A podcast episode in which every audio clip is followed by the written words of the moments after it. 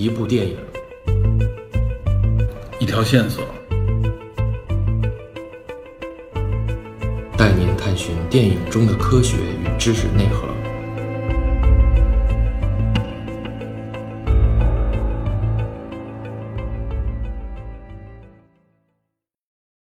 大家好，欢迎收听本期的电影侦探，我是 Peter。本期节目呢是应一个比较新的电台叫有搞头 FM 的主播的邀请，聊一聊前一段刚刚上映的《极速车王》这部电影。这部电影呢也是去年入围了奥斯卡最佳影片。随着国内院线的逐渐开放啊，《极速车王》也有了排片，但我发觉呢，它基本上是被大多数人忽视了。我个人觉得这部影片是不应该错过的，恰巧遇到这次邀请，就促成了这期节目。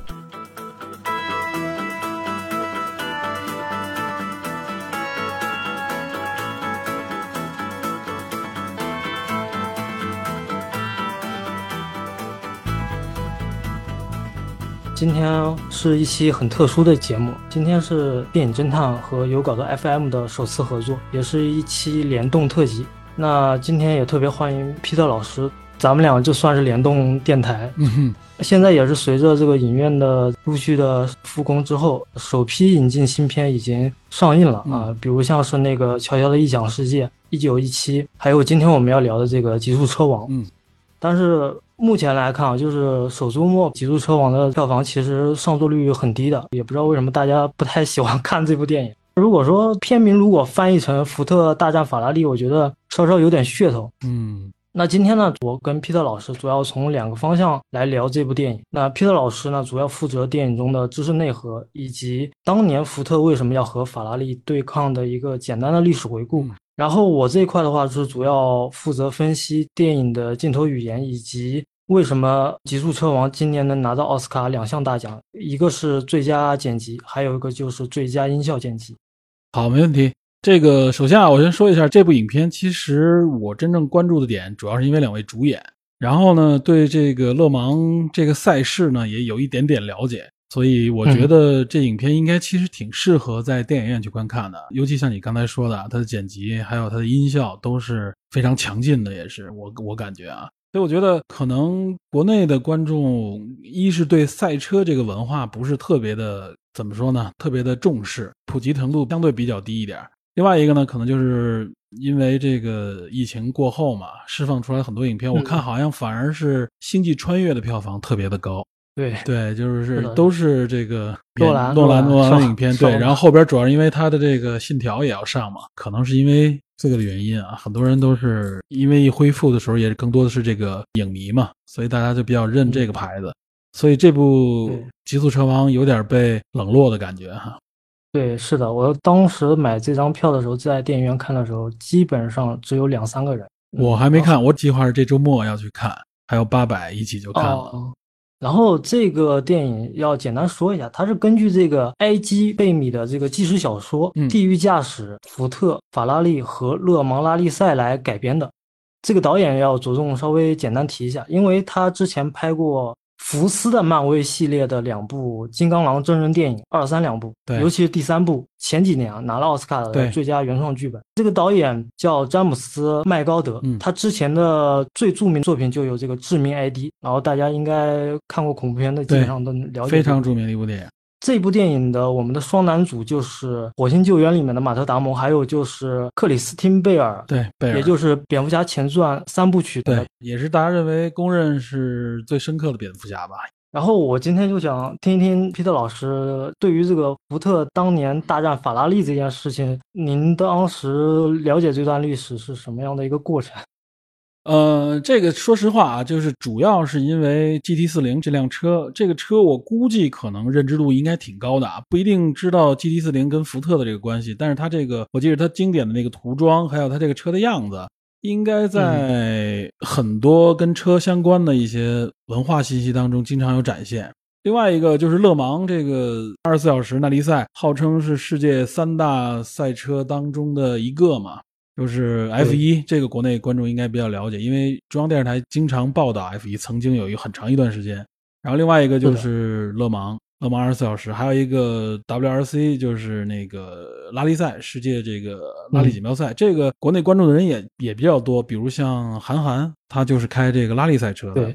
只不过勒芒这个二十四小时耐力赛呢，现在应该是归为了叫做耐力赛车这个锦标赛啊，它成为其中一站。但是这个二十四小时可以说是世界上非常著名的一个，就是主要是考验这个车的耐久性和它这个各方面性能的一个赛车。在法国勒芒要这个车连续开二十四小时，然后原来是只有两个车手。我们看这个六六年的这个比赛啊，就是。这部电影里边这个背景里边，它只有两个车手在一辆车上来回切换。但是现在呢，基本上是三个车手啊，就是不能低于三个车手，然后一个车手不能持续超过四个小时，就是不能在辆车上累积十四个小时啊，它有一些限制。但是过去我们可以看，就像你刚才说那个原著一样，它这个 Go like hell，其实在这里边就是玩命加速啊，拼命加速的意思。电影里也有对应的这个情节啊，就是马达蒙在戴通纳赛道最后的冲刺阶段啊，给贝尔举出那个牌子，上面写着 “Go like hell 七千”，意思就让他放开手脚玩命加速啊，可以加速到七千转以上了。所以呢，在这种耐力赛当中啊，长时间的高速运转，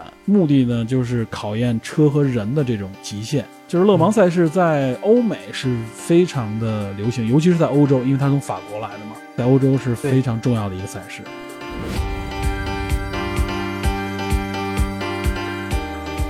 这里面还有一个细节，就是勒芒这类的耐力赛赛事啊，它和普通我们理解的这种赛车赛事有一个在比赛安排上的不同啊，这也经常造成很多呢，呃，不太专业的这个车迷也好，或者说是不了解赛事的人的一种困惑，就是有时候大家看比赛觉得这个车非常的复杂，非常的多，种类很多，很乱。啊，所以有的时候感觉看不太懂。这里边简单说一下啊，就是在六十年代的时候，勒芒赛事呢，实际上也分不同的组。一方面呢，它是根据这个发动机的排量来分；另外一个呢，它也有这种厂队和这种量产车队的这个区别，也就是这种原型车呢和这种量产车的区别。到了今天呢，勒芒赛事实际上也在不断的调整啊。那么现在的勒芒赛事呢，它把这个赛车呢分为四组，两个阵营，一个阵营呢是原型车阵营啊，另外一个阵营就是量产车阵营。原型车阵营呢都是这个 LMP One 和 LMP Two 啊，就是红组和蓝组。我们一般看那个比赛的时候，报道比赛，如果你能看那个比赛直播的时候啊，能够看到这个车组后面一般都会有一个小方块，这个小方块有不同的颜色，红、蓝、绿、橙，就分别代表了原型车阵营和量产车这两个阵营当中的不同组。原型车组里边呢是红和蓝，就 LMP One 和 LMP Two 啊，红组呢就是这个厂队啊，说白了就是后边是大厂商赞助的，由大厂商直接输出。他的车手呢，也都必须是专业车手，不允许出现这种啊，在车手当中叫做同级的这个车手啊，就是金银铜的这个铜。同级一般实际上指的都是业余车手。在原型车的这个 LMP Two 的蓝组里边啊，它实际上呢是允许呢这个组合当中呢，允许出现一名银级或者铜级的车手。那么它的这个队伍呢，相对来说呢，也是属于就是非厂家的。这种队伍，它可能是由俱乐部啊，或者由不同的这种组织捏合而成的。然后它的用车呢，不能用当年的最新原型车，也就是说，比如说我今年是二零二零年的比赛，我不能用当年设计出来的最新原型车。一般这种原型车只有厂队可以用，他们用的呢就是这个一年以上的，也就是你可以用去年比赛的时候车啊，这个是一个区别，就有也有一个专业组和业余组的这么一个区别。那么在量产车当中呢？都是 GT 啊，一个叫 GTE Pro，一个叫 GTE AM。Pro 队就是相对来说专业队啊，它是绿色。那么 AM 这个队呢，就是橙色，它就是完全的业余组。也就是在 GT 车这个范围内呢，就是量产车这个范围内呢，它也分为专业和业余两组。专业组呢，对车手实际上倒没有什么限制，它主要是这个车必须是当年的新车。那么业余组就是橙色组啊，就是 GTE AM 组呢，它就完全是业余组啊，一般都是各种俱乐部。然后它要求车队里边也必须有一个同级的同牌级的这种车手啊，就是完全业余的车手。另外一个呢，就是你不能用当年的新车。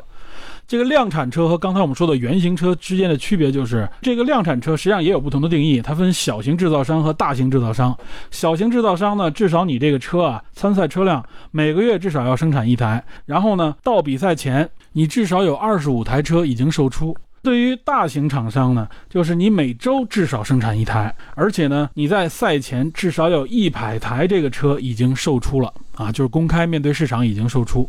所以，我们看 GT 组的这些民用车啊，GT 组的这些量产车相对来说就更接地气，也就是平时我们能够在大街上面啊，在车展上面能够看到的这些车，它是能跑到路上去的。说完这么多车组，它有一个最重要的特点呢，就是这些车实际上是在一场比赛里同时比赛的，它不是分着组一组一组的比。勒芒二十四小时这四组车一起比，那很多人就会问了，这完全不公平吧？你有的车是好车，是专业组，你有的车是业余组，你放到一起比，那不是很乱吗？哎，它就是要这个乱。正是因为有这个专业车手、业余车手，有这个原型车啊和量产车，所以在车的性能啊，包括在驾驶者的能力方面啊，都是有差异的。它就会出现啊，不断的出现，因为它跑的圈数非常多，二十四个小时，不断的出现这种啊超圈的这种情况。就是我这个前面跑得快的这个车啊，要超后边那个跑得慢的这个车，有的时候它要超过几十圈这么远啊，所以你就会发现它当中会不断的出现这种啊，你必不得不超车的这种情况，就增加了这个比赛的复杂程度和各种偶然情况，哎，这就形成了一个啊非常巨大的一个观看的热点，这里边会有很多意想不到的情况发生啊，这也是车迷们啊津津乐道的一点。大家如果有机会观看的时候，一定要注意这一点啊，会增加非常大的乐趣。所以我因为这个原因啊，再加上马达蒙还有贝尔，所以我觉得这个影片还是挺不错的。但是当时听到这部电影还没看的时候啊，我是。心里有个折扣，我是怕就是说，因为现在这种传记片又是跟赛车有关的，好像拍的好的不是特别多，我担心可能就是个流水账。但没想到这部影片真的是，至少从我这种啊就是非专业影迷角度来看，我觉得就是整个观影下来这个感觉非常的好的节奏、故事的铺陈，包括人物的这个特性啊，因为两位主演都非常厉害，都是影帝级的。但是呢，不得不说，就是说它和真实的六六年的这个勒芒赛事呢，还是有一些出入的啊。这个咱们在后边介绍的时候，可以再穿插的去讲。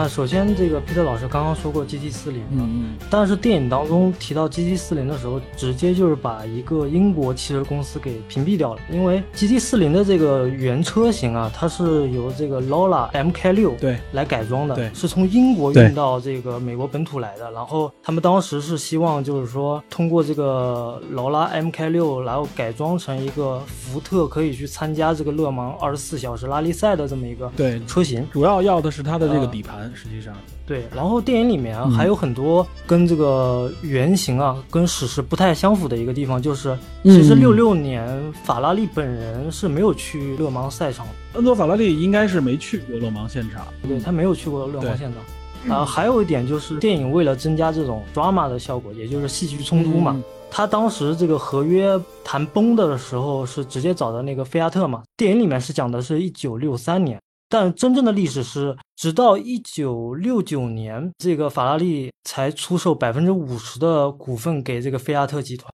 这个事儿是这样，对，刚才也提到了，就是说这个比赛为什么形成，它的一后边那个原因，为什么是福特对法拉利？实际上呢，菲亚特跟法拉利一直是有关系，他们实际上从五零年开始啊就有非常密切的合作。说这个事情跟菲亚特无关呢，也不能完全这么否定。跟菲亚特有一点关系，但是真正导致像电影里边说的啊，就是福特当时呢是为了打开自己的一个车的销路，因为他在美国呢，他的最大竞争对手是这个通用，而且他们现在呢，等于是二战之后，年轻人都已经成长起来，在战后成长起来，然后他们的消费观呢就越来越激进。他们希望呢能够消费一些更流行的这个车款，但福特当时的感觉就是更耐用啊、更通用的这种感觉。然后呢，他就想打开这个销路，想开发一些面对年轻人市场的这个品牌，而且也面向欧洲市场。这个时候呢，就是法拉利就进入到这个福特的目光之中啊。他也是通过这个赛车这个环节，发现就是法拉利在品牌这方面啊，在年轻人方面很有影响力，尤其是这个在勒芒赛事上，法拉利当时就是一直在夺冠。所以福特呢就想收购法拉利啊，直接用一个拿来主义，就是干脆我就把法拉利收过来，让法拉利成为我福特这个整个阵营当中的一个啊支撑起来，就是偏向年轻人啊赛车激情这个角度。实际上跟法拉利谈的也是七七八八，基本上这个事儿就已经敲定了。只不过在最后的协议当中呢，就是法拉利最后退出的原因是说，福特的意思就是说你的赛车这个事情啊，你也就不要管了，都归为我整个福特集团的这个统领之下。但法拉利是说，我想独立的来管理我的这个车队，因为恩佐法拉利本人就是赛车手出身。那个时代的很多这些老板们啊，车界的名人，他们实际都是从赛车手成长起来的。所以呢，在这样的一个前提下，最后呢，法拉利等于是放弃了合作，就是本来说是要收购嘛，最后法拉利就退出了这个谈判。背后实际上也有一点点，就是跟菲亚特的这个些许关系，因为是这样，菲亚特后来收了这个法拉利百分之五十的这个股份，也是因为他们希望呢，就是不把法拉利以及法拉利当时要接手的另外一个赛车集团的那个品牌啊，他们不希望这些赛车技术呢流到意大利之外，他们有一点点这种怎么说呢？基于国家、基于民族的这么一个本土的这么一个情怀在里边。所以呢，等于是好像是六九到七零的时候和菲亚特有这样的一个合作啊，但实际菲亚特一直在暗中资助法拉利，也在和法拉利有很多这种合作，所以就促成了这个比赛嘛，就是福特收购不成，福特当时也是财大气粗嘛，他最后就说干脆这个亨利福特二世就说，既然我收购不成，我就自己造一个，就像你说的刚才英国那边的罗拉这个车型。还有一个信息啊，实际上这个车型啊，就是说它罗拉主要是要它的底盘，它整个的这个基础。但是起初呢，在六三年，实际上 GT 四零是由这个罗伊·伦恩啊，他是一位英国裔的这个工程师，呃，五十年代加入福特，然后六十年代呢，等于入了美国籍啊，是由他带领团队打造的这个最初的原型车。谢尔比是后来加入进来啊，对这个 GT 四零又进行了进一步的这个改造和升级。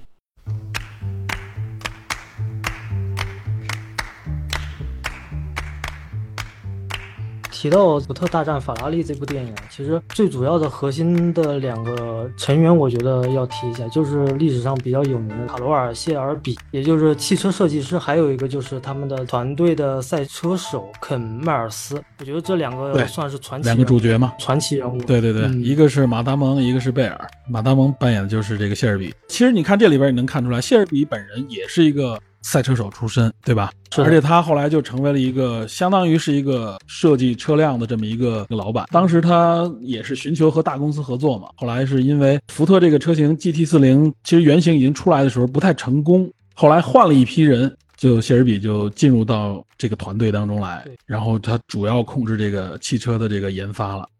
在我看这部电影的时候，我觉得肯迈尔斯更有点极客风范的那类车手，就是给我的感觉就只在乎车的速度，他根本就不管那些什么高层。因为在这个电影里面，大篇幅的在讲上下阶层的关系，所以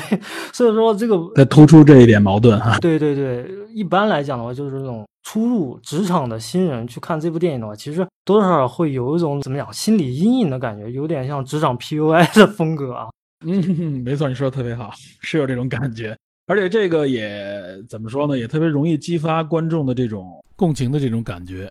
但实际上，在这个历史现实当中，很多文章也介绍，这个是没有什么太大的矛盾的。只不过这个电影它为了增加这种戏剧性啊，也是演员在这里边可以表达出很多矛盾和张力来，所以他来这么来设置这块，实际上是更多的是一种演绎和改编了。但是整个福特公司给观众一个强烈的感觉就是。那种官僚做派是很嗯很强烈的，而且他的企业是陷入一个固化的运作模式。毕竟是福特二世一个人说了算嘛，他他想做什么就做什么，其他人只要对照他的吩咐来做。而法拉利那头反而是更有点那种匠人精神，就是我们专注在一件事情上，把这件事情发挥到极致。但是对于盈利这方面，不是他的第一考虑。对对 对，对这个也，他也是加强了这方面的怎么说？从文化和背后的这个思想方面的矛盾。福特更像一个商人嘛，那么法拉利他赛车手的出身，他本身就是一个对车文化，甚至是说对赛车文化这种激情在里面。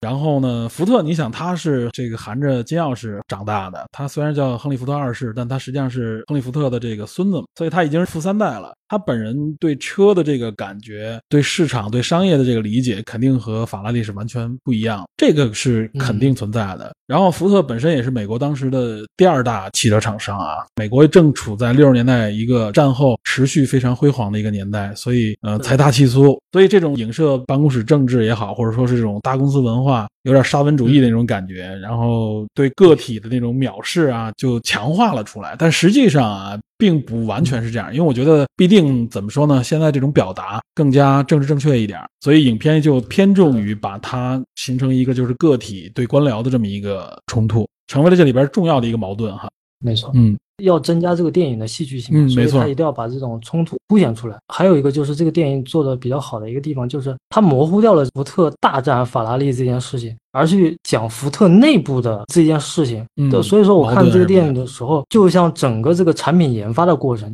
福特找谢尔比之后，就相当于资本介入了嘛。对，然后福特就意思就是说，你给我发一个赛车，我们要去参加这个勒芒二十四小时拉力赛，嗯我要跟法拉利去对抗嘛。嗯所以整个电影过程像是一个产品研发的过程。所以说，赛车这种运动更有点团队意识的，它不能太以个人的这种角度去看这项运动。我觉得，对，就是说怎么说呢？影片还有一个细节，我不知道你注没注意到啊。实际上，福特应该是六四年开始就参加勒芒，六四六五，直到六六年第三年他们才获得冠军，然后后边连续三年嘛，创造了一个历史。所以 GT 四零也被大家记住。但这个影片好像是把前面这三年的努力压缩到两年。就是第一次呢，这个迈尔斯没去；第二次呢，他去了，就等于是获胜嘛。他就把这个时间进行了一个压缩。实际上，就像你说的，福特是付出了很大的努力，而且呢，他不仅仅是谢尔比和迈尔斯两个人的努力，更多的是福特本身的这个技术团队啊，在这里边付出了非常大的代价，而且他们为此做了很多对于当时来说很先进的车的这种测试啊，或者说对车的这种改装的一些技术和一些手段，还是很厉害的。嗯嗯。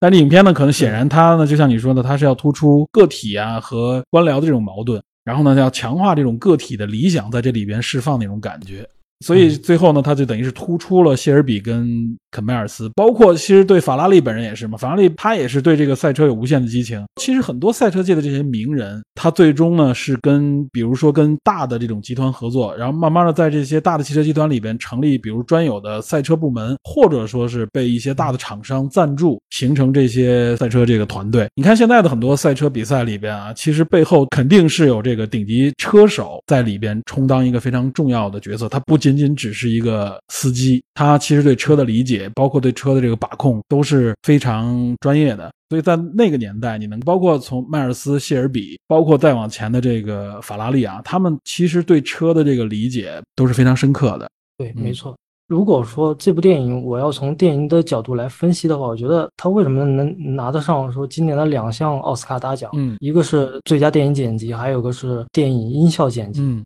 但是我个人来讲，这部电影算不上是真正意义上的车迷电影。这个电影它的本质的内核还是一个好莱坞类型电影，还是一个类型片。我看到豆瓣啊，还有很多这种，比如说某票票网上面，就是下面评论都是说啊，这是一个特别专业的赛车运动电影。嗯 就我当时我也不是想反驳，我就觉得这个还是一个好莱坞的类型电影。我后面来一一的来拆分一下，就跟大家讲一讲为什么它是一个类型电哎影。对，首先就是，如果大家想真正的想去了解车迷电影到底是什么，我可以推荐两部纪录片给大家。嗯一个就是前几年的一个叫《永远的车神》，这个纪录片拍的还是很不错的。还有部就是前两年网飞制作的叫《一级方程式一二两季》，这个的话算是一个入门级的车迷的、啊这个我知道听说过这个这很专业一个方式。哎，网飞好像还出过一个跟勒芒有关的，呃，我不知道你知不知道，就去年去年七八月份吧，应该是法沙作为其中的主要角色，但他也是记录性质，就是把法沙培养成一个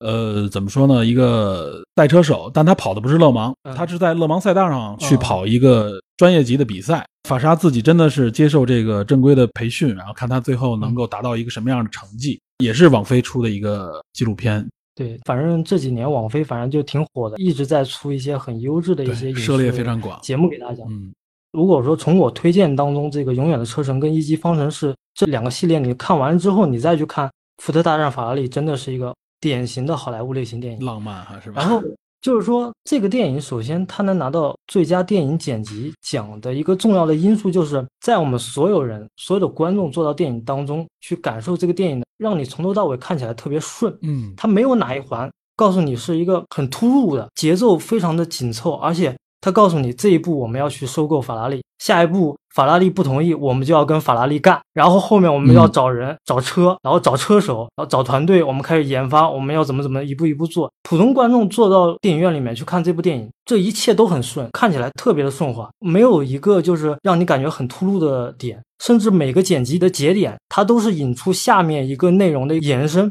这个电影是在剪辑风格上面它以一个表现型的效果剪辑和节奏型效果剪辑尤为突出。它这个主题从开头就告诉你，这是一个有关于赛车和赛车手的故事。还有个就是它的场景跟分镜的切换非常的顺滑，每一次这种分镜切换，你就从比赛当中你开车的主视角，然后到这个远景，包括到人物脸上的一些特写，嗯，切换的每个点都恰当正好。而且这个电影里面最大的一个特色，我觉得是它的这个整个调色是特别好的，哎，对，特别有那种六十年代的这种格林皮质的风格。哎，没错，有那这个质感。这种风格还是对很有质感，很有赛车质感。嗯所以说，我觉得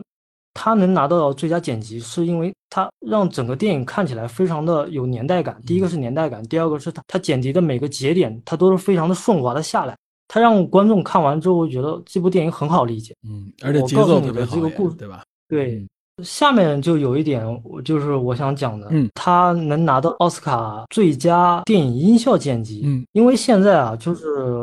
我不是说国内很多电影它做音效做的不负责任啊，就是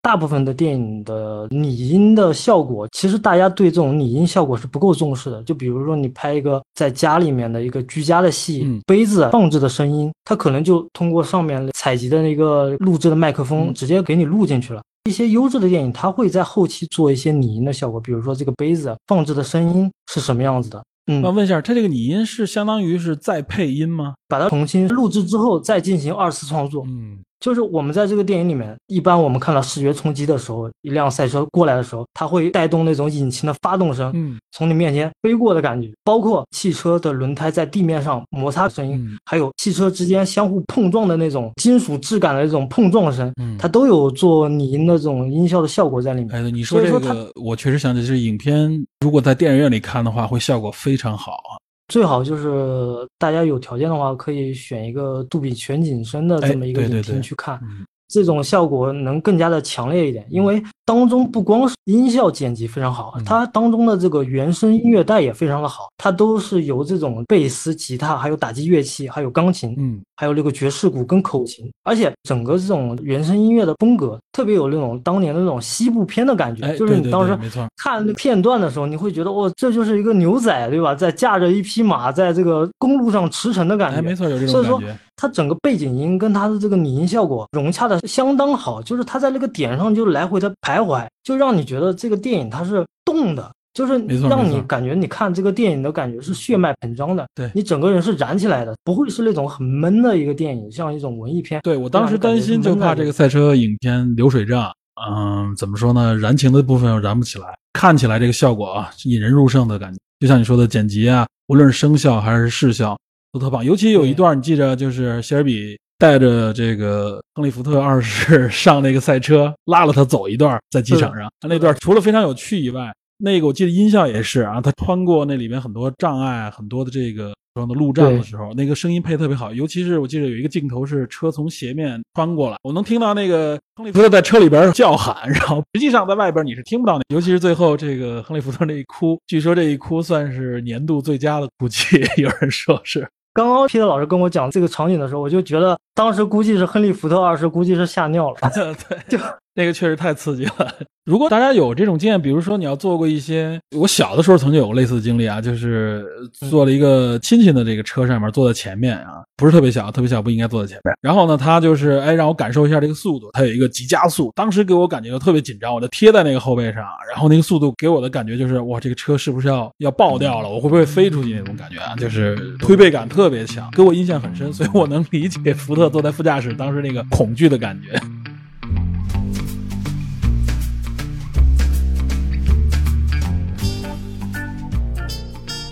下面我想跟皮特老师来分析一下这部电影里隐藏的一些镜头语言，简单的来拉一个片。有一场对白戏，在电影开场没多久，亨利·福特二世走进福特工厂。这场戏看似是一个很简单的对白戏，其实当中隐藏了很多细节。这场戏体现了员工和老板之间的关系，挺微妙的。亨利·福特二世在这场戏有两次走位，第一次走位是往中间走，第二次走位是走到福特高管对面的走道为落脚点。这时候镜头给了一个上仰的角度来拍摄，在这里，亨利·福特二世说了两句话：如果不能给福特公司创造更好的收益，你们就赶紧收拾东西，给我滚蛋吧。镜头虽然是从下往上的仰角拍摄的，但亨利·福特二世的这些话恰恰是对应着对面这些高管说的，同时也在暗示着福特公司的这些高管们，如果不能给公司带来更好的收益，你们的命运跟下面这些工人的命运是一样的。这场戏突出了职场里上下级的关系，以及职场中潜藏的潜规则。哎，对对。还有一点，这部电影运用的颜色虽然都是汽车厂牌的颜色，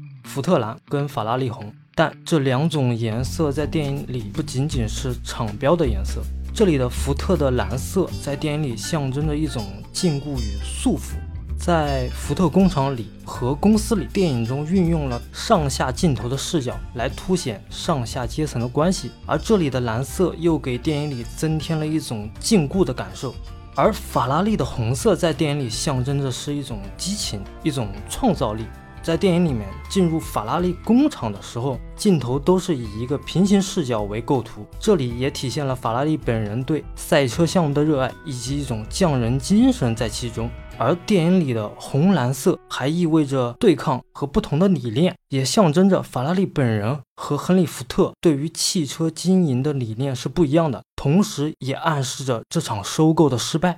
多提一句，这部电影里大部分运用了中景拍摄和人物特写镜头。更加体现了这部电影不仅仅是在讲赛车运动，而是在讲与赛车运动有着密切关联的人。电影中的这些人组成了我们今天要聊的这个故事。下面我再来讲一讲这部电影为什么能给人一种速度感。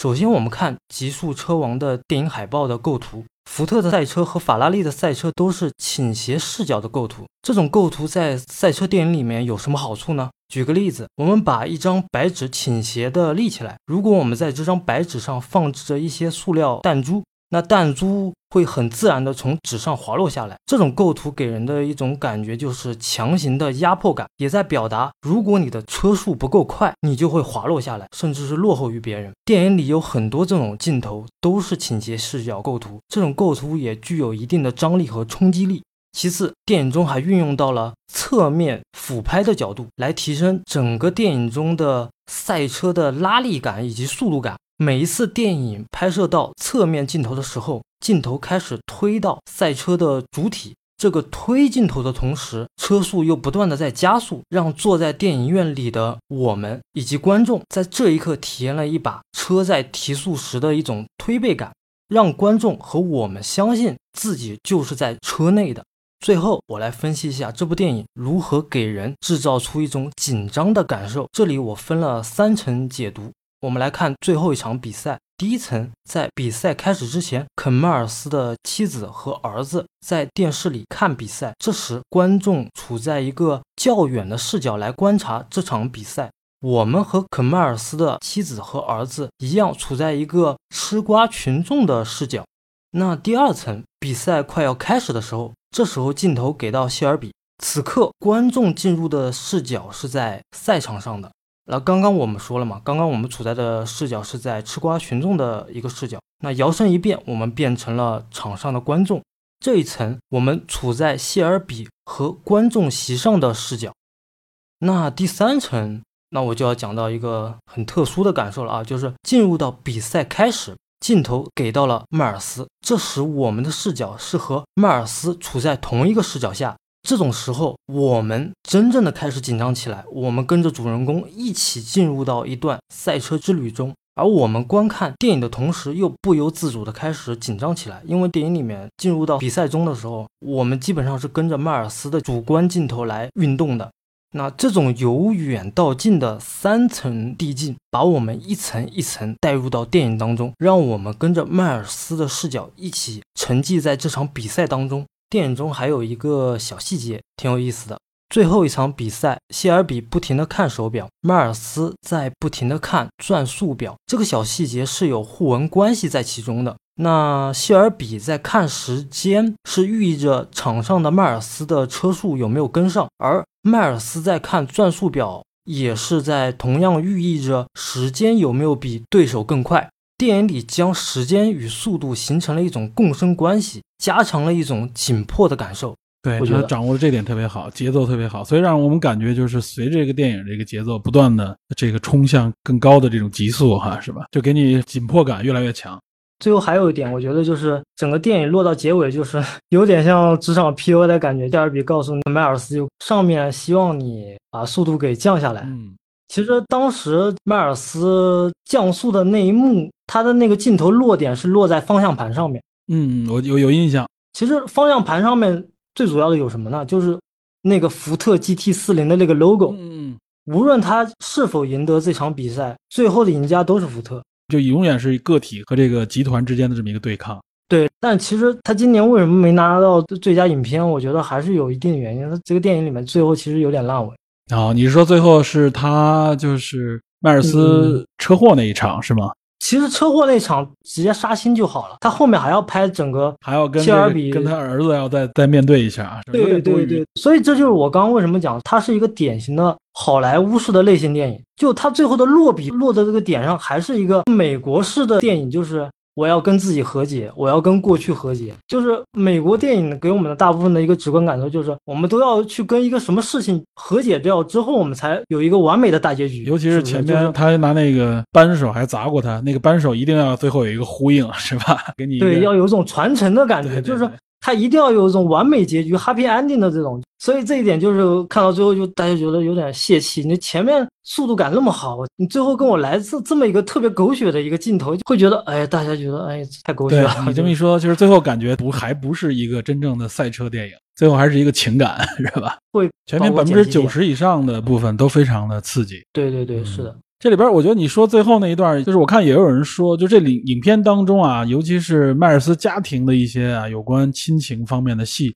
稍微显得多了一点儿。他可能就是为了呼像你说的呼应最后这个结尾，而且好像一定要表达这个回归到家庭的这个视角里，这种电影会让人觉得就是还不够纯粹。你会觉得就是还不够纯粹，而且这个我不知道国内引进过来的时候为什么要叫《极速车王》。前几年艾德加勒特导演拍的一个叫《极道车神》，也是一个赛车跟盗匪有关系的，叫啊，包括朗霍华德拍的一个叫《极速风流》，是吧？对对对，我觉得这些引进片的这个翻译这些名字，我都觉得挺奇怪的，都是个都是极什么什么什么的，然后就会觉得。第一个，它没有卖点嘛。首先，这个赛车电影就真的我我看到这名字我就没感觉，我就觉得嗯，就放弃了想看的欲望。一看这名字，对，我就上周去电影院看的时候，基本上看的人就是《星际穿越》的比较多，然后其次就是《一九一七》，因为《一九一七》它有这个噱头在里面，就是一镜到底，大家冲着一镜到底来看战争奇观的。然后一说《极速车王》什么，讲什么故事啊？没意思啊！比赛赛车有什么玩？从这一点能看？出来，就是这种形容词过多的时候，给人感觉有点空洞啊。你像一九一七一个数字本身就特别的明确了，已经。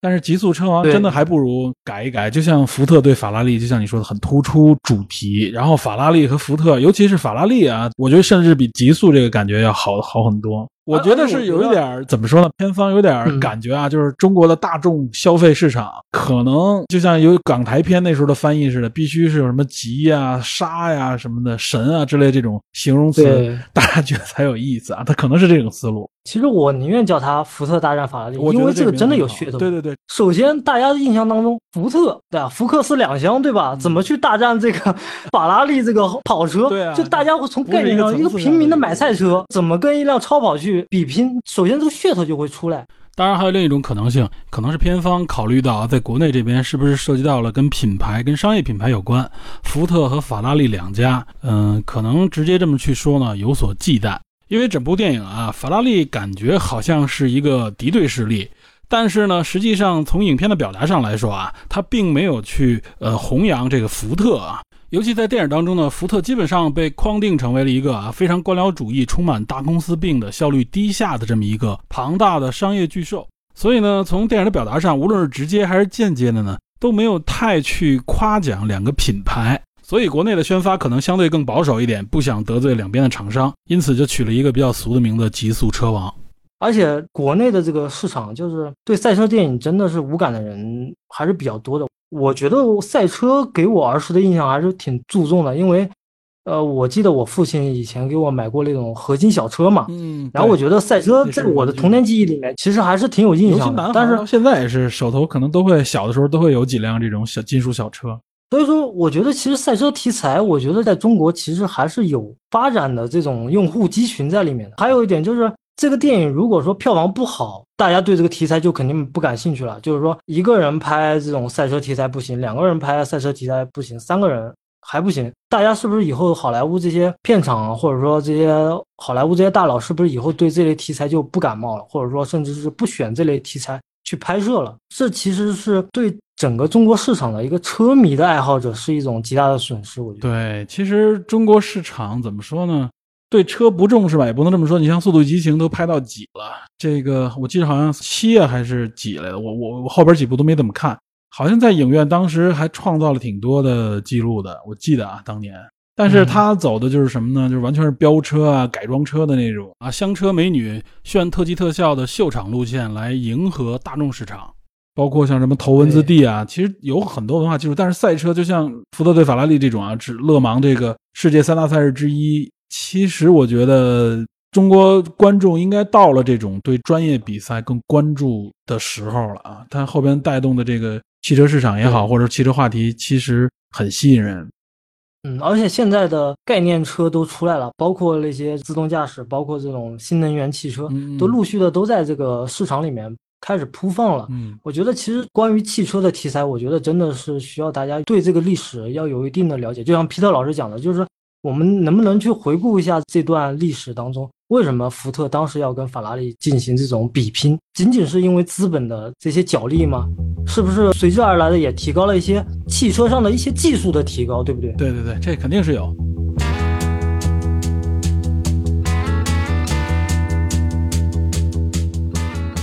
尤其是早期的赛车啊，就是我看到有人在聊这个话题，就是说赛车对民用车或者对我们这个民用的汽车市场到底有没有什么帮助，对吧？就是它这里边大家都觉得有很多科技也好，或者说为了比赛，它是冲向极限。那么对我们真正的这个市场有没有什么好处呢？其实越早期它的影响越多越大。你像勒芒这种比赛啊，就是说这个车要连续开二十四个小时，要顶到极限当中的极限。所以对车对对人的这种考验很强，所以在那个时候啊，就是六十年代，为什么福特要参与这样的比赛？那个时候就是，如果你能拿第一，这个对你的品牌也好，或你的商家也好，这是最好的广告啊。在那个年代就是这样的，但是现在确实不一样了，因为大家消费汽车、购买车辆、选择车辆的时候，它的能选择的角度啊，甚至可能因为某个舒适的内饰啊，因为什么音响啊，甚至因为各种各样的原因去买一辆车。它直接受比赛的这种影响呢，确实越来越弱了。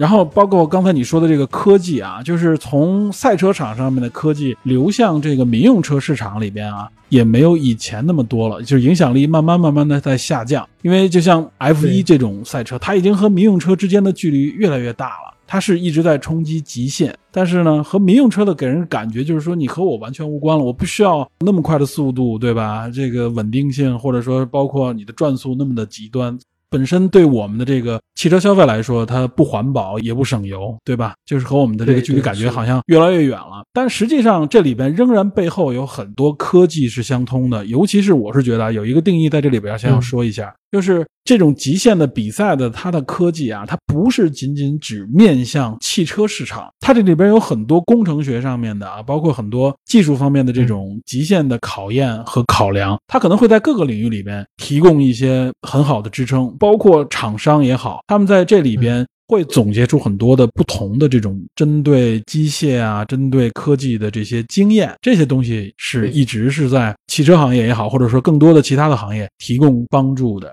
我觉得刚才你提到那个电影里边有几个点，尤其是比赛这个最后这一块儿，我觉得确实影片里我刚才也说，它有很多地方它进行了一个怎么说戏剧化的改编，有些地方还是要跟大家澄清一下。就比如说这个福特车在最后啊冲线的时候，这三个人并驾齐驱嘛，这个确实是一个历史上非常经典的镜头。这影片当中有一个相当于是绝对的反派了，就是那个毕比。就是里奥毕比啊，这个人历史上确实有这个人，这不是个虚构人物。有些人说好像说这个人是虚构人物，嗯不是，历史上确实有这个人，他也是福特集团的一个副总裁，而且他当时就是专门负责整个赛车事业部，他这个相当于事业部的这个最高的这个总监，他是总负责人。他对这个比赛的这个要求，确实他也说过啊，他当时最后呢是对车队提出要求，就是说，OK，你们能不能三个人等一等，就相对减一减速啊？他并没有强调说谁谁谁你要慢下来，他说你们相对的减一减速，然后最后能不能有一个三车一起冲线的这么一个需求。一方面呢是这个历史镜头很重要，这个对福特当时的宣传非常的有益。另一方面呢，实际上就像电影里说的，法拉利的车都已经退赛了，因为当时就是在二十四小时里，法拉利车就是遇到了各种各样不同的事故，这三辆这个三三零全都下场了。所以这个时候，福特他们的车是遥遥领先的啊，就是前两辆车，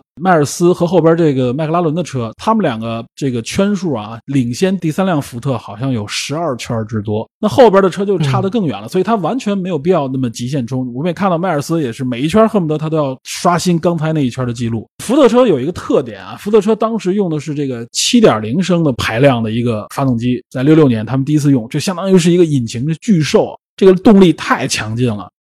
所以这辆车有一个致命的问题啊，就是它的刹车系统有点配不上它整个车的这个动力。在六六年当时，所以我们看到当时对对对，它换那个刹车刹车系统，它整个是把悬挂和刹车片一起换了。当时福特为这个就设计了一个，就是刹车片跟这个悬挂放在一起，它作为整体一换就全换掉。这说实话有点打擦边球。所以当时法拉利人看了以后，就向裁判组投诉嘛，说你这个你整个换了整个系统了，你这违反规则了。然后他们狡辩说不是，因为就是在规则上对此没有明确限定，当时所以导致这个刹车片他们能整个换掉啊，要不然换一个是时间长，另外一个呢就是有些相关的这个更换到后来的比赛里边是不允许的，就是说你要都换的话，等着你就整个换辆新车了嘛。因为福特车的这个动力强，而且它车重比法拉利也重，它的速度确实比法拉利快，它速度当时达到了三百三十多公里啊，相当于差不多是每小时这样的一个速度，在当时已经非常的快了。但法拉利车只有三百多一点，比它要慢二十多公里。法拉利采用的方式就是我小轻便，因为当时的勒芒赛道啊，应该是有三十六个弯啊，到了八十年代啊，他在那个穆桑大直道上面又加了两个弯，所以呢，一圈下来三十多个弯，一场比赛下来呢，他们差不多要跑三百多圈，当时的比赛。一个车手在这个赛道上，可能起码换挡就要九千多次，然后要不断的刹车、换挡、转弯，对刹车系统、对整个车这个要求非常高。法拉利就走我轻便的路线，那我车重轻，动力没有那么强，但是我在不断的弯道当中，哎，我可以累积我的优势，而且我的耗油量低，我进站进的次数相对少。那么最终这个勒芒赛事是比最后二十四小时谁跑的圈数多谁获胜。那么我就用这种方式我累积出来。对于福特来说，它动力这么强，它尤其它有一个著名的它这个直线赛道啊，就是这个穆桑大直道，差不多有有六点多公里吧。啊，那个大直道到了八十年代还是七十年代，它给改了，就加了两个小弯道，不然的话，这车速太快。在当时六六年的时候，完全是一个大直道，所以福特车的速度会极快。它到了这个后边的那个大拐弯的时候，它要急速减速，所以那个时候对刹车系统的考验会非常强。就会出现后来那种开着开着这个刹车系统就失灵了。所以呢，当时 B 比政策是什么呢？就是说，既然你们领先这么多，没有必要这个时候还是极限那么冲。万一你的车要是挂了的话，那我们这比赛就整个完了，对吧？一方面减速稳定下来，不要搞得那么危险；另一方面呢，我们又能拿冠军，三车同时冲线啊，这个感觉会非常的好。所以他是这样的一个角色，而且据说毕比这个人的口碑其实还是很不错的。跟他合作过的人，他也在汽车行业里边，后来又到别的行业里边，还是相当不错的。不像这个影片里边完全塑造成了一个纯反派啊，就一个非常官僚，然后又是会拍老板马屁，对底下的人又无所不用其极啊，是一个向上管理非常强的这么一个人。在现实当中啊，福特之所以这么重用他，还有一个原因就是他们的私交很好，因为毕比在二战的时候跟福特都共同服役在海军，他们两人是战友。福特呢也是非常信任这个人啊，所以他的作用呢，往往呢不是由业务层面所驱动的，更多的呢是从管理和信任的角度来推动的。我记得网上面能看到一些知情者的描述啊，说毕比是一个随时可以见到福特的人，就证明他和福特之间的这个关系啊是非常紧密的。所以他是这样的一个，因为我看了一下关于这个历史资料，我也看了一点，呃，说毕比这个人之后还参与了美国政府的一个难民的安置计划，对他当时有挺多管理经验的，因为当时是为了增加这个电影的戏剧冲突嘛。对对对，鲍比这个人给我的感觉 就怎么讲，就是他像是那个福特二世小跟班那种感觉，就是就旁边的弄臣的那种感觉。福特二世 PUI 这这些高管们，然后他在。PUI 谢尔比，然后谢尔比就不爽了，说你不要来骚扰我的车手，你你不要跟我讲这些什么慢不慢，就是这种感觉，他会要有这种戏剧张力嘛，是吧？这个影片到最后，就像你刚才说的，就是赛后结尾，实际上这个迈尔斯最后被判定他实际上是第二名嘛，因为后边的这个麦克拉伦那个是几号二号车吧，启动的时候比他落后三十多米，几十米，反正就是，所以呢，算跑完同样的圈数的时候呢，那么他加上那个距离，最后被判定为冠军。但实际上的历史当中啊，并不是当场判定麦克拉伦作为这个冠军车的。当时还是迈尔斯，是在赛后，然后呢，这个裁判组根据数据最后得出了结论，所以他不是当时就大家就冲向麦克拉伦了，实际上还是冲向迈尔斯啊，这个和历史不一样。他为了强化一种悲凉的感觉，我觉得他就把这块改了。而且麦克拉伦，我不知道大家熟不熟，这是在赛车界也是非常有名的一个赛车手，他也参与了整个这个 GT 四零的这个车的这个改造和强化。就是现在 F 一车队里边可以说是仅次于法拉利的那个著名车队迈凯伦车队，就是他创制的。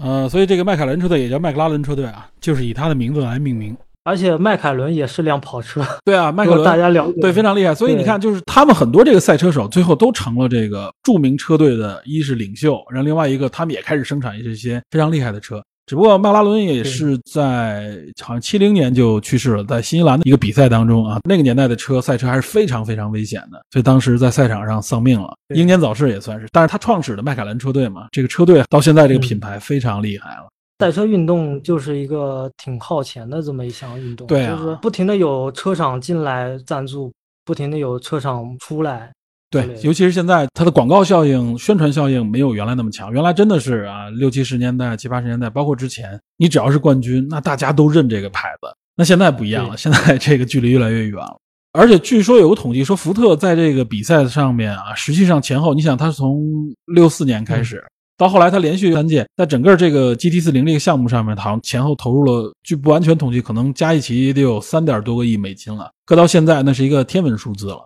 所以说，你说不给金主面子，你觉得合适吗？因为所有人，就像我们看到现在的所有赛车车队，你为什么上面那么多广告，对吧？对，是的，就是，背后没有金主的扶持，你速度再快也体现不出来，没有用。你没有好车，没有团队支撑，嗯，没有技术支撑，对吧？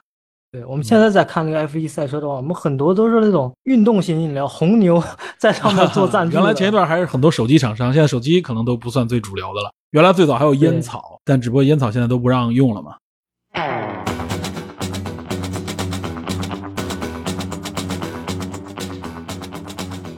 今天这个节目里面，我们讲这个《极速车王》这部电影的，我希望大家不要把这个电影里面的这种镜头运用感嗯，带入到我们真正生活当中去看到赛车比赛，因为你真正去看赛车比赛的话，说老实话，也不是说无聊吧，它起码不会有电影那么有张力的感觉。呃，镜头啊我觉得就是说，如果比电影还有张力的话，只有现场，知道吧？就是现场会绝对对是血脉喷张，因为那个车的启动的那个声音啊，因为你想像 F 一的车的分贝可能到一百六十以上，要比七四七客机的那个声音还大，所以你想在现场上那么多辆若干辆车同时冲过你的时候，那个震撼力是非常强的。我不知道你知不知道，现在还有电动方程式，就是那个孤陋寡闻。F F 一 F 一比赛，对。F 一叫做 Formula One 嘛，就是方程式一级方程式，但现在有一个后边是 F E 电的那个意思嘛，它完全是电动方程式啊嗯，也叫 E 级方程式，就是完全是电动车，它采用的都是电动引擎。所以呢，你看这个比赛的时候啊，你会发现它跟原来 F 一完全不一样，非常的安静。相对来说啊，其实声音也很大，未来感很强。但是这个车就没有 F 一那种啊，就是引擎吼叫那种感觉，它都是那种电流的那种启动那嗯儿的那个声音。它速度相对也比 F 一慢，但怎么说，毕竟这个电动车是未来的一个趋势了。所以呢怎么说，赛车也开始转向啊，在这方面融入更多的元素。而且现在 F 一包括现在的勒芒啊，简单说就都是油电混合系统，它不是纯的汽油机或者柴油机了，都是油电混合。但是它这里边用电啊，油电混合，它不是为了省油，它是为了加速，因为电动的特点就是它急加速这个能力非常强，它可以迅速输出这种非常高的这个转速和扭矩。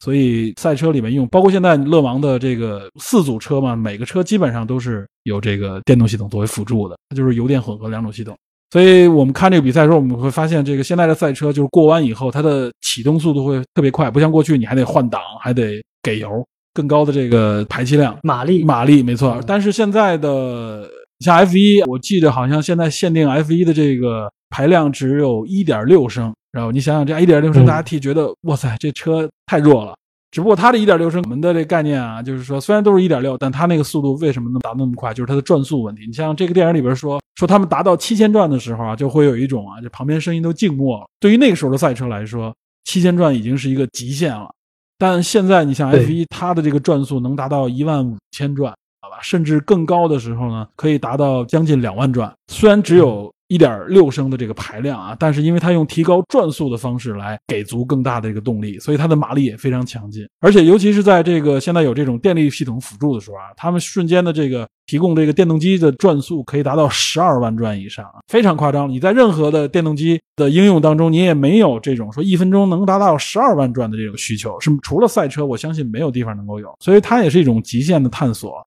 在这种极限的这种刺激和探索下，它肯定会在以后可能某些更极端的环境当中，就会有这些技术啊作为依据，那么可能就会有帮助。所以今天我跟皮特老师聊这部电影呢，希望就是对赛车不了解的一些小朋友们，你看完电影之后，你千万不要去拿电影里面的内容去对标着真正的赛车运动完全不一样。来看。但是赛车体现的是一种什么精神呢？我觉得是一种探索精神，就是嗯大家为了这种极致的速度，不断的去探索，能在更提高一次在更。极端的环境当中，可能争取零点零零一秒的这个，对，是的。就是在极限当中。所以说，今天在节目的最后，我就想跟皮特老师就是互相推荐一下，就是我们觉得近几年还比较不错的一些赛车题材的电影。这个我觉得你的专业你推荐，我给大家推荐就是赛车比赛，我觉得我给大家推荐这样来。行，可以，可以。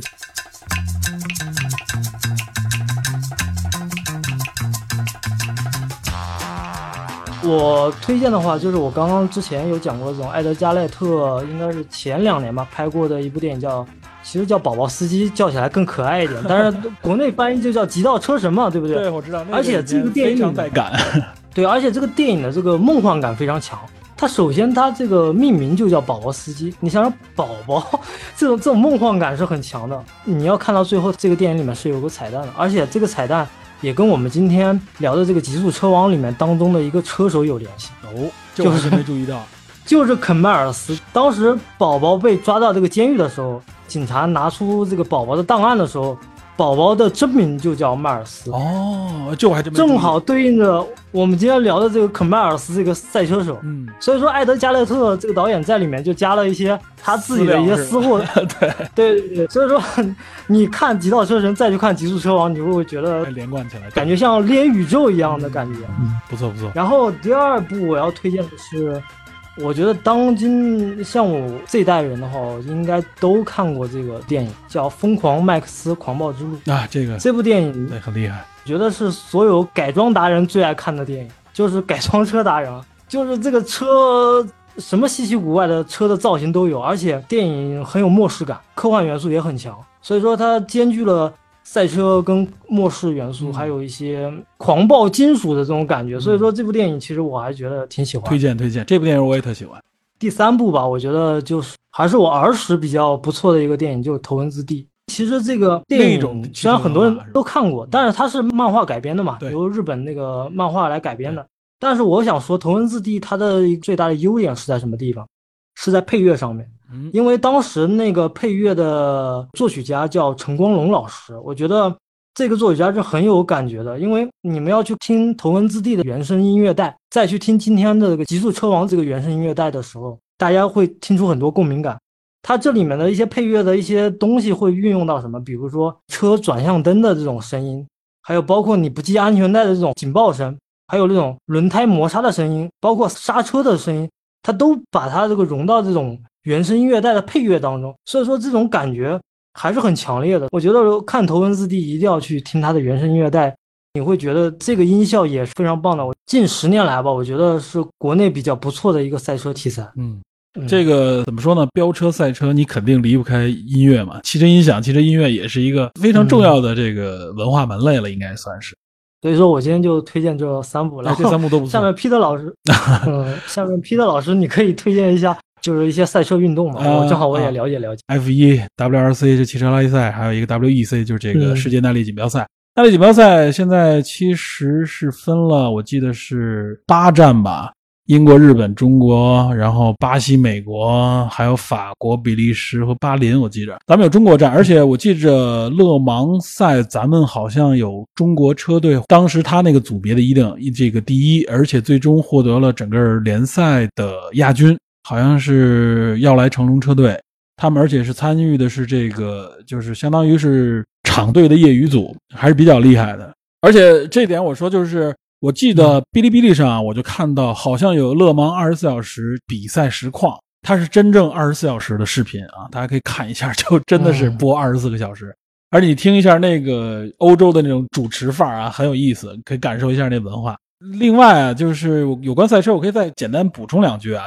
其实大家觉得原来觉得这个赛车啊，就是又成本又高，耗费又高，然后各方面和我们个人的距离越来越特别远。但现在其实包括专业车手，他们有一种训练模式啊，是在模拟环境下，就是赛车模拟器。这个咱们玩游戏的时候会。像现在 PS 啊，包括电脑方面啊，都有相关的游戏和相关的游戏外设，他们能提供一些非常专业的，无论从数据还是从体验上面，包括外设啊，有一些方向盘啊、脚踏板这些啊，它都有这方面的这个提供的这些消费级的产品。如果大家可能在这方面啊，就是说你可能觉得玩个车的成本太高的话，通过模拟器体验一下也是不错的。它完全模拟那个真实 F 一真实赛车的时候，它底下还带这种悬挂啊，就是让你感觉这个车有侧翻啊，它完全符合你在路况时遇到的各种情况。有很多专业车手在有的时候测试这个车或测试赛道的时候，他们就利用这个模拟器，并不是像大家觉得这模拟器是只是个游戏给普通人玩玩，而且很多专业车手也参加赛车模拟器的比赛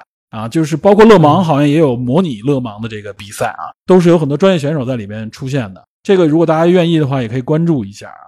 而且我据说，如果模拟器赛车模拟器开得好的人，是绝对可以开得好就赛车的。但是开得好赛车的人啊，不一定能开好模拟器。他们是有这么一个说法，在这个行业里边。觉得赛车模拟器各方面嘛，一是安全，另外一个它成本也低啊。就是大家如果想感受这个赛车文化，也可以通过这个模拟器去感受一下，也会非常的有趣。但不光是赛车有这种模拟器，包括飞机都有。对对对，都有。原来我记得美国不是那个有一个劫机的一哥们儿，他从来没开过飞机。他当时说他怎么练的飞机，就是通过微软那个模拟飞行，要驾驶的飞机已经非常熟悉了。但是在这里边，并不是提倡提倡大家平时啊驾驶还是注意安全，不能高速驾驶。我觉得首先就是平时大家就是用车的人还是文明驾驶比较安全第一。毕竟你说想要真的想去玩赛车，对想要感受的话，应该去专业的赛道或者专业的这种啊模拟环境当中，大家去体验一下那个感觉，还是非常厉害的。还有一些专业的一些教练指导嘛？对对对，他们有一些。对他实际上在安全方面，对，尤其是现在的，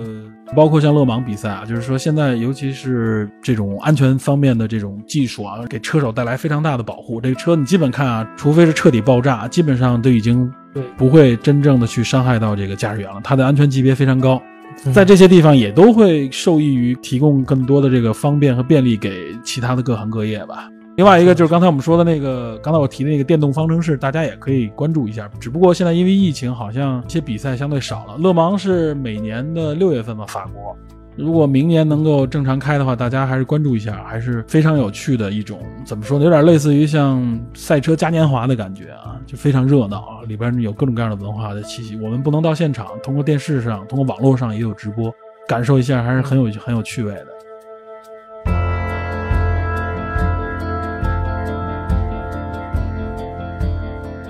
皮特老师推荐了一下赛事，我还是希望大家可以就是有条件的，或者说有这个需求的话，想了解赛车文化，甚至是你是一个入门级车迷的话，我觉得还是建议去看这个《福特大战法拉利》这部电影。其实大家也知道，今年疫情以来，电影市场真的是特别萧条。对，因为现在所有的电影都要跟这个片方要分账嘛，而且我跟皮特老师都是做影视方面内容的，其实我还是希望。大家有条件的情况下，还是能去多多去电影院去支持一下这部电影。而且，因为现在电影票也不是特别贵，几十块钱完全可以。是的，是的。而且现在电影院的一些防护措施，包括因为我看了两场嘛，第一次重映版的那个《星际穿越》我去看了。嗯。我之前一四年的时候没有看 IMAX 版本，然后我这次就是为了补补一下 IMAX。很多人都是补 IMAX。对对对，然后。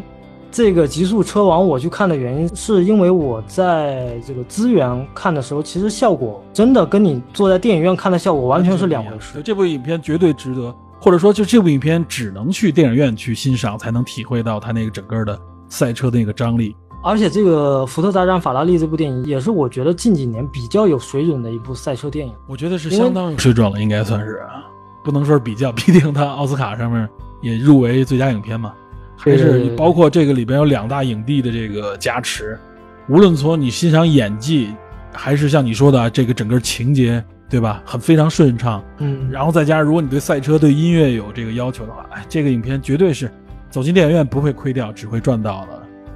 对，真的是很赚的，而且它能调动你的情绪的这种感觉是绝对有的。我当时看的时候，我就有种想坐在这个怎么呢电影院的这个椅子上面，我就感觉我自己是在驾驶着赛车，在这个路上狂奔的感觉。我觉得我在这里吐槽一句啊，就是我常去的一个影院里面，它有一个超巨幕厅。本来我觉得这个超巨幕厅里边应该放就像《福特大战法拉利》啊之类的这种影片啊，结果他放的是他把最重要的那个厅留给了《哈利波特》。我是觉得，其实《哈利波特》呢，它不是以这个影音效果为著称的。其实你放到一个相对来说其他的厅，对吧？没有问题。嗯，应该把这种厅留给怎么说呢？这样的影片啊，但是确实可能片方片方觉得可能影片的接受度太低，没人看，很太尴尬了。可能是，我就觉得很为这部电影感到惋惜啊。就是这个电影里面的视听语言，如果你真正去看了，你能感受到这里面的。整个视听语言的这种强烈的打击乐器的感觉，包括你听到车向你扑来的这种感觉是有的。这个能绝对能是世界顶级顶配的一种感觉。所以说，就怕这个怎么讲呢？就是你看完今年这部赛车电影以后，可能就过了好几年之后，我们就很难再看到有这种关于赛车题材的电影。对，因为毕竟怎么说呢，国外的这种赛车文化相对来说没有以前热了，但虽然还还很热啊。国内这块其实我觉得有待发掘，所以我觉得。最后说，就是这部影片啊，我们也在这儿呼吁一下，大家走进电影院去欣赏一下，绝对可以给大家带来一个非常痛快淋漓的质感和这种快感的，而且是一个非常顶级的视听语言的一种感受。没错没错，尤其听你说完了以后，我觉得我我都想再看一遍了，你知道吧？毕德老师，你可以去再刷一遍嘛。然后我我是想这周末去刷一下。然后今天也是我跟皮特老师的首次的联动合作，希望大家可以多多支持。电影侦探和有稿的 FM，对，然后今天特别欢迎 Peter 老师。行，那咱们今天就就先到这儿呗，聊到这里。对对对，反正最后呼吁大家走进电影院去欣赏这部电影啊，就绝对值回票价，值回票价，值回票价。